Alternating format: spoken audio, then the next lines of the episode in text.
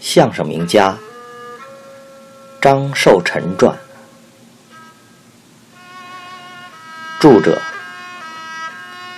张丽林，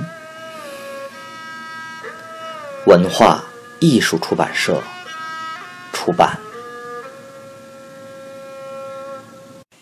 八，中年丧妻。一九二五年夏，父亲又得千金。女儿成双，夫妻和睦，生活本应美满幸福。可是正应了那句老话天有不测风云，人有旦夕祸福。”李氏生产不久，因产后有失调养，病倒了。父亲为妻子请来了大夫。大夫诊过脉后，说：“不要紧，病人偶感风寒，吃两剂药，发发汗就好了。”父亲谢过大夫，又抓来了药，并服侍妻子喝下。待李氏服过两剂药后，病情不但不见好转，反而虚汗淋淋，不思饮食，更重了。父亲又换了一个大夫，这位大夫诊过脉，又看过前面的方子，说：“病人的脉仍见浮象，还是有风症。我换个方子，再吃上两剂药看看。”李氏服药后，竟神思恍惚，一病不起了。父亲慌了，去东城请来当时的一位名医。名医诊脉后，又细听父亲叙述了李氏的病情及前两次诊治的情况，再看看前面的处方，叹了一口气，然后将父亲唤到一边，小声地说：“令夫人的病不轻啊，宜在下之间。”及早的预备后事吧。父亲听了这番话，犹如劈雷盖顶，半晌才说出话来：“人好好的，怎么说坏就坏了呢？”这位名医说：“庸医误人呐！令夫人产后失调，身体虚弱，本应以平和之药助病人恢复元气才是，怎能用虎狼之药？”强攻产妇之虚呢？病人脉浮，乃虚弱之兆，而第二位大夫仍诊为风症，病人焉有不危之理呢？父亲恳求大夫说：“大夫，您救救命！即使卖房卖地，我也情愿。”这位名医只是摇头，告辞了。父亲见求医不成，又去求神灵保佑。父亲信佛，一明两暗的三间北房，东西房住人，中间就腾出来专事供佛。堂屋正中是一张大条案，条案上除张成府的牌位以外，其他设施都是给菩萨预备的，有香碗、蜡台和贡品，这些东西都摆在一尊一尺多高的铜制观世音菩萨立像前。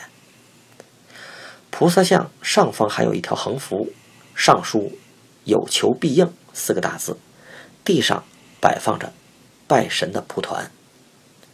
李氏病后，父亲经常跪在菩萨面前祷告，求大慈大悲的观世音菩萨保佑爱妻的病体早日痊愈。待名医不给开方子后，父亲的祷告更勤了。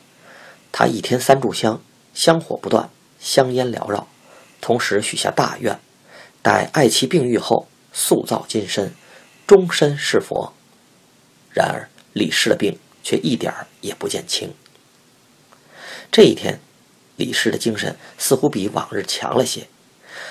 她拉住了坐在身边的丈夫的手，说：“慧儿他爹，你今天别去园子了，陪我待一天吧。”父亲紧紧攥住妻子的手，心中一阵难过，眼圈也红了，想到。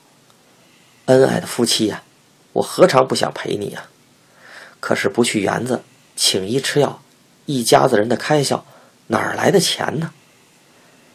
心里的话不能明说，只好安慰李氏说：“好吧，明天我就不去了，在家陪你。今天我去知会一声。”李氏双眼直直的望着丈夫，点点头。父亲上园子走后不久。李氏病变，父亲闻讯再赶回家时，李氏已抛下了他，撇下一双儿女，撒手西去。此时是一九二六年的春天，李氏终年仅有二十四岁。父亲坐在灵床前，望着李氏的遗容，想到了一天之间夫妻竟成隔世，心如刀绞，悲痛万分。恍惚间，李氏生前的身影，夫妻恩爱的情景，一幕幕出现在他眼前。李氏生于京郊的平谷县，其父是位石匠，依靠刻石碑做各种石器为生。据父亲说，小学生用的化石小黑板，即是这位老人发明，并在当地推广制作的。李氏受家庭熏陶，从小即养成了吃苦耐劳、辛勤简朴的。良好习惯。李氏二十岁嫁到张家后，勤俭持家，精打细算，从来不花没用的钱。有时父亲说：“买卖好的时候就多花俩，别太为难自己了。”他说：“不行，做生意挣钱哪有准啊？生意好的时候挣的钱多，那就多攒点；生意不济时，也好垫补着过日子呀。”见他又要照顾老人，又要看管孩子，一个人里里外外的操劳家务，实在是太累了。有几次，父亲说：“我成天在外奔命，也帮不了你。现在的日子不太为难了，还是雇个人帮帮你吧。”他总是笑笑说：“我一个人能成，雇个人更麻烦。做艺的生活是没有规律的。有时父亲很晚很晚才能回家，他总是强忍困倦。”等着父亲回来，为他热菜热饭。父亲说：“你累一天了，以后别等我，早早吃饭，早早歇着吧。”他就笑着说：“你比我累。”结婚四年多，父亲和他相敬如宾，没有红过脸。如今日子越来越好过了，他却走了。想到此，父亲不由顿足捶胸：“老天哪！”你这不是坑人吗？众街坊朋友还有我的祖母都来劝慰他。突然，父亲猛地站了起来，如着魔般朝堂屋奔去。来到堂屋，他抄起顶门用的棍子，站到了菩萨像前。周围的街坊朋友还没明白父亲究竟要做什么的时候，只见他手起棍落，哐当一声，铜制的菩萨像已被打落在地。随后，条案上的香碗。蜡台及贡品也被父亲用棍子搅得稀烂。待众人明白过来之后，抢过他的棍子，一切都晚了。街坊朋友被父亲的举动吓坏了。一位街坊大妈战战兢兢地双手捧起菩萨神像，声音颤抖地说：“寿辰，你疯了！得罪了菩萨还了得？要遭报应的。”父亲只是苦苦的一笑。说：“我一天三遍香呢，为什么？不就是让他保佑我吗？如今人都死了，我还留着他干什么？”父亲尽其所有为李氏置办了丧事，他买了上好的衣木棺椁，并在院内搭了大棚，丧事办的不能说不庄重。可是，丧棚外一派寂静。僧道翻泥的超度亡灵经一台也没有，因为父亲此时再也不信这一套了。到了出殡这一天，父亲的另一个举动又令众位街坊朋友感到意外。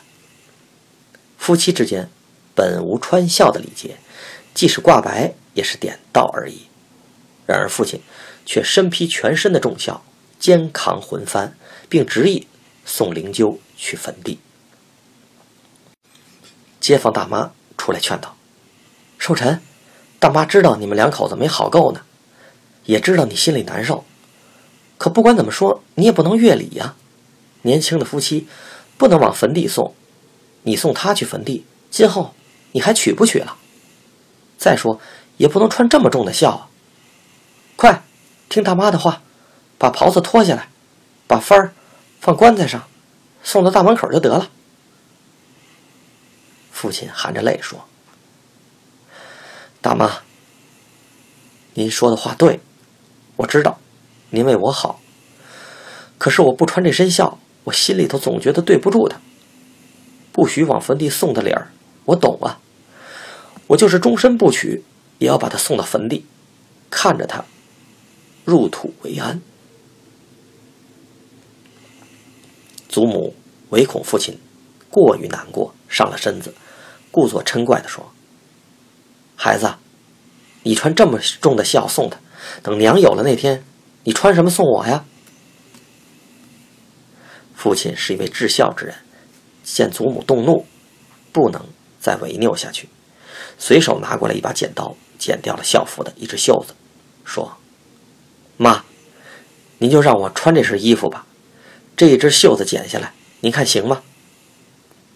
祖母见劝不过儿子，又恐他伤心过度出意外，只好任他去了。众位街坊朋友见他夫妻如此恩爱，都感动的落下了眼泪。李氏死后，撇下一老母，父亲将岳母接到家中，细心赡养。他对岳母的恭顺，如同对待亲生母亲一般，直至养老送终。足见他对亡妻的深切怀念之情。这是后话。父亲料理完丧事，接连数天不去园子说相声。他看看两个幼小的女儿，望着空寂的屋子，情绪低沉，心绪烦乱。而这个时期正是父亲的业务，尤其是天津的业务蒸蒸日上的时期。他的伙计陶香如心中焦急，多次劝他。他也不听。这一天，陶香如又到父亲家中，劝解父亲道：“师哥，人都没了那么长时间了，你就把这事撂一撂，别太伤心了。您这日子还得往下过呀。听兄弟的，明天上园子吧。不挣钱，还能总卖着吃啊？”父亲没有回答陶香如。却猛地抽了自己几个嘴巴，口中还骂道：“我他妈是个什么东西！”陶香如以为自己说错了话，惹恼了师兄，急忙拉住父亲的手，说：“哎，师哥，您这是干什么呀？兄弟，我说错了，您打我。”父亲叹了一口气，说。哎媳妇儿死了，家里出了事儿，咱们还得出去逗着别人笑。咱怎么就这么下贱不是人呢？啊？你说咱这是个什么行当？我不说了。陶香如从父亲的话中听出来，父亲仍然处在丧妻的悲痛中不能自拔，又劝道：“师哥，您呐，想开点吧，人死不能复生。”您这上有老下有小的，还都指望着您呢。您不出去怎么活呀？咱干的就是这一行，不逗人笑，咱吃什么呀？师哥，安排安排家里的事儿，快点出去干买卖吧。父亲在众人的劝解下，将大女儿交予祖母看管，将二女儿送到了远在平谷的李氏的姐姐那里。无奈的。上园子说相声了。然而父亲的精神状态仍然不好，在台下，他坐在后台的一角，一直低头沉思着。在台上，陶香如开始听父亲是在说哭论，可是电话过后，正活的内容却和以往完全不一样。只听父亲说道：“哭和哭不一样，有眼泪有声音，那叫哭；没有声音。”叫气，气比哭心里头更难受。什么时候用气呢？比如说，媳妇儿死了，男子汉大丈夫，有泪不轻弹，哭出来那怕别人笑话，不哭呢，心里真难受。这个时候用气。结婚四年了，夫妻恩爱，没吵过架，没拌过嘴，如今人没了，屋里头乱七八糟，看哪儿哪儿乱。被窝没人叠，地没人扫，东西没人买，饭没人做。桌子上摆着一沓子药方子，一沓子当票，还剩下几副药，连包还没打开呢。最让人揪心的是还留下俩孩子。俩孩子太小啊，大的三岁，小的八个月。今后的日子怎么过？这时候，就是气了。这段表演由始至终没有一个包袱，而观众听着却都入了神。有的观众被父亲情真意切的叙述所感染，还落了泪。下场后，陶香如问父亲：“师哥，您刚才使的哭论，我怎么没听过呀？”父亲苦笑着说：“你糊涂啊！这不是我自己的事儿吗？”以后，父亲在陶香如的帮助下，将这段哭论又添上了几个包袱，成为了他的保留节目。时间。是医治精神创伤的良药。父亲逐渐的从丧妻的悲痛中走了出来，然而李氏的去世却很大程度的影响了父亲的艺术和人生。李氏之死和烧香拜佛之间其实没有直接的关系。可是自从父亲一怒之下砸了佛像之后，他就彻底改变了对所谓神佛的认识。他不再烧香，不再供佛。甚至影响到了他的舞台，不再说一些含有宣扬迷信的段子，如传统相声中的少康节、赛诸葛、测字、张仪住店等等；而宣扬破除迷信的段子，如小神仙、偷斧子、娃娃哥哥及电话二十四孝、钓蝎子、吃螃蟹等，却在他创演的节目中占了很大的比例。李氏之死和庸医误诊有直接的关系。上世纪三十年代，父亲创作表演的单口相声《庸医》，就是他对庸医骗人的无情揭露和基于心底怨恨的有意发泄。庸医的内容很简单，说的是一家三口人，丈夫、妻子和小姑。嫂子分娩生小孩，未出阁的小姑因伺候月子而患感冒。哥哥请大夫为小妹诊病，可是庸医竟将小妹的感冒误诊为产后失调。哥哥气愤之中，定计痛打庸医的故事。作者由始至终用巧妙真切的情节及犀利尖刻的言辞，尽情地戏耍了庸医。而到底的部分的时候，打一打吧，淤血不净的，一句痛骂。更是入木三分，痛快淋漓。没有切肤之痛和亲身体验，庸医可能就不会问世的。遗憾的是，李氏之死对父亲也产生了负面影响，即父亲开始吸上鸦片了。这段历史留待后面的章节再续。